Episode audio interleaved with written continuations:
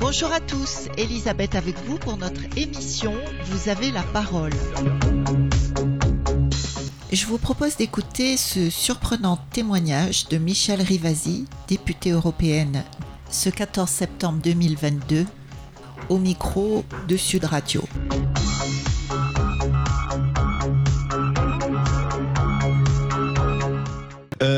Un mot.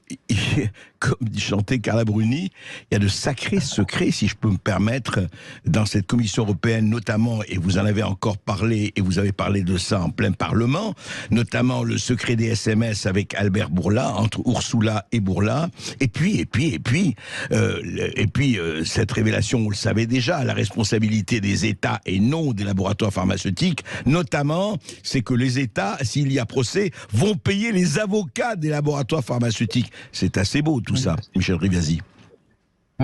Oui, alors à l'heure actuelle, vous savez, il y a une commission spéciale sur le Covid et comment le Covid, enfin cette pandémie a été gérée au niveau de la Commission européenne. Oui. Alors vous savez, mon combat, moi, c'est la transparence de l'information. Oui.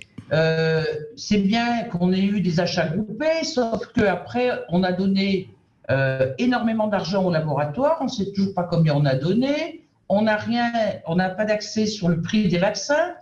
Et là, euh, hier est sorti un rapport de la Cour des comptes qui dit La Cour des comptes européenne. exactement ce que je dis depuis des semaines. Ouais. Ils comprennent pas, ainsi que la médiatrice européenne, pourquoi euh, il y a eu des SMS sur le plus gros contrat européen vis-à-vis d'un laboratoire pharmaceutique, puisqu'il y avait une commande de 1,8 milliard de doses. Oui. Ce qui représente, si on évalue à un prix autour de 18 euros la dose, à plus de 35 milliards d'euros qu'on a donné à Pfizer.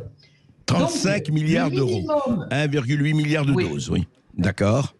C'est énorme, c'est Ouais. c'est des sommes gigantesques. Et la Cour des comptes a reconnu qu'il était anormal que le comité de négociation, où il y avait la directrice générale de la santé, plus sept consultants qui représentaient des États membres, a été court-circuité. Parce que la Cour des comptes a dit, est-ce qu'on peut avoir accès aux SMS La Commission, non. Ouais. Est-ce qu'on peut avoir au moins accès aux comptes rendus qui ont été donnés entre le comité de négociation et Pfizer? La réponse est non. Donc ça veut dire, et c'est bien ce qu'on dit, ça a été dévoilé par un journaliste allemand qui a publié ses dires aux États-Unis, Mhm. qu'il y a eu des SMS directement échangés entre la présidente de la commission et Monsieur Bourla, qui est directeur de Pfizer. Et ça, en dehors de toutes les règles. Donc, euh, on a demandé à la médiatrice, elle a reconnu qu'il y a eu une mauvaise administration, mais elle ne Mhm. peut pas aller plus loin, la médiatrice. Elle émet des recommandations, et moi, je suis prête à saisir le parquet européen, parce Mhm. que si on a une présidente qui ne respecte pas le droit européen, moi, j'estime qu'elle est hors la loi, et que ça donne une très mauvaise image de l'Europe. Nous, on demande des comptes, on demande où est passé l'argent. C'est votre rôle, c'est votre, c'est boulot, bien sûr. Ouais. Ouais. Et c'est mon boulot, exactement. Et je comprends pas, voilà, Michel. maintenant, ça a été confirmé Ouais. par la Cour des comptes européenne. Hier, oui, hier, c'est très important. Donc, vous, vous, vous comptez aller plus loin avec un certain nombre de vos collègues, là. Vous allez faire quoi, en fait? Saisir tout de suite euh, la Cour de justice? Qu'est-ce que vous comptez faire concrètement? Alors concrètement, on a déjà saisi la Cour de justice européenne avec cinq députés écologistes pour avoir accès au contrat. Ouais. Mais maintenant, comme ça touche la présidente de la Commission, on est en train de voir si on ne peut pas saisir le parquet européen. Parce que pour nous, c'est un, un délit, si vous voulez. Si à la tête de la Commission, Eh oui. on ne respecte pas le droit, alors on va attaquer d'autres pays qui ne respectent pas le droit, mais ça, pour nous, c'est pas admissible. Donc, on est en train de voir avec certains députés européens comment on peut aller plus haut, parce que la médiatrice nous dit je peux plus rien faire. Ouais. La Cour des comptes dit euh, ça s'est jamais passé comme ça, mais on ne nous donne pas les réponses à nos questions. Mhm. Donc maintenant, il n'y a plus que la justice. Alors, Michel Rivasi. Donc on va voir au niveau de, de- Oui, de ce qu'il faut.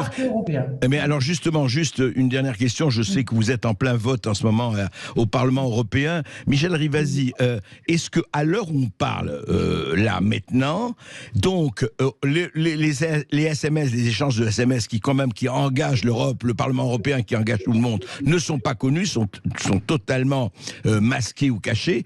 Et les contrats, est-ce qu'on, est-ce qu'à l'heure où on parle, est-ce qu'on connaît la teneur totale des contrats? Quand par exemple ce sont, on dit que ce, sont les États qui doivent payer, s'il y a procès, les avocats de Pfizer ou de Moderna. C'est bien le cas? Alors, officiellement, on n'a toujours pas la transparence des contrats. On n'a pas accès aux contrats. Mais il y a eu des fuites par des journalistes. Oui. Et on a vu qu'il y avait des articles qui indiquaient, ça a été confirmé par AstraZeneca, puisqu'on a auditionné les, les directeurs de laboratoire, qui ont bien confirmé que les effets secondaires sont de la responsabilité des États membres. Donc, si moi j'ai un effet secondaire parce que je me suis fait vacciner, c'est la France qui va être responsable. D'accord. Et donc, vous voyez qu'il y a un conflit d'intérêts, puisque c'est aussi la France qui va faire remonter les effets secondaires. Donc, il y a un truc qui ne va pas. Et deuxième chose, c'est que les avocats euh, payés par les labos seront payés par les États membres aussi. Donc par les contribuables. Donc par les contribuables. Et donc par les contribuables.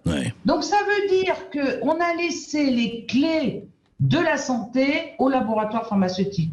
Il est anormal que la Commission n'ait pas demandé des conditions, euh, par exemple, de diminuer le prix des vaccins, euh, de ne pas utiliser les brevets parce que c'était un bien commun, de euh, il y a une autre clause aussi qui est incroyable, c'est que les États membres sont obligés d'acheter les vaccins, quelle que soit l'urgence euh, épidémique, jusqu'en 2023. Il y a des pays comme la Pologne, vous voyez, qui reçoivent les Ukrainiens, qui disent nous, on ne va pas payer 1,3 milliard d'euros pour acheter des doses, alors que les gens en ont pas besoin, ils ne le demandent plus. Et, normalement, ils sont, ils sont tenus de les acheter. Ils sont obligés de les acheter, selon cette clause. Exactement. Ils sont obligés de les acheter jusqu'en 2023. Fin 2023. Ouais. D'accord. Donc, euh, vous voyez qu'en automne, il va y avoir une pression énorme parce que la Pologne dit nous, on a un stock de vaccins, de vaccins qui est en train de pourrir dans euh, les, les, les frigos. Il n'y a plus de demande sociale. Qu'est-ce que vous voulez qu'on dépense de l'argent pour acheter des doses qui sont inutiles? Ben oui. Eh bien, vous allez voir qu'on va nous obliger à nous faire vacciner parce que euh, les pays sont obligés d'acheter des doses. Ah ben Michel Ribasi, on va relancer la huitième vague, la neuvième vague. Oui, c'est ça. Hmm.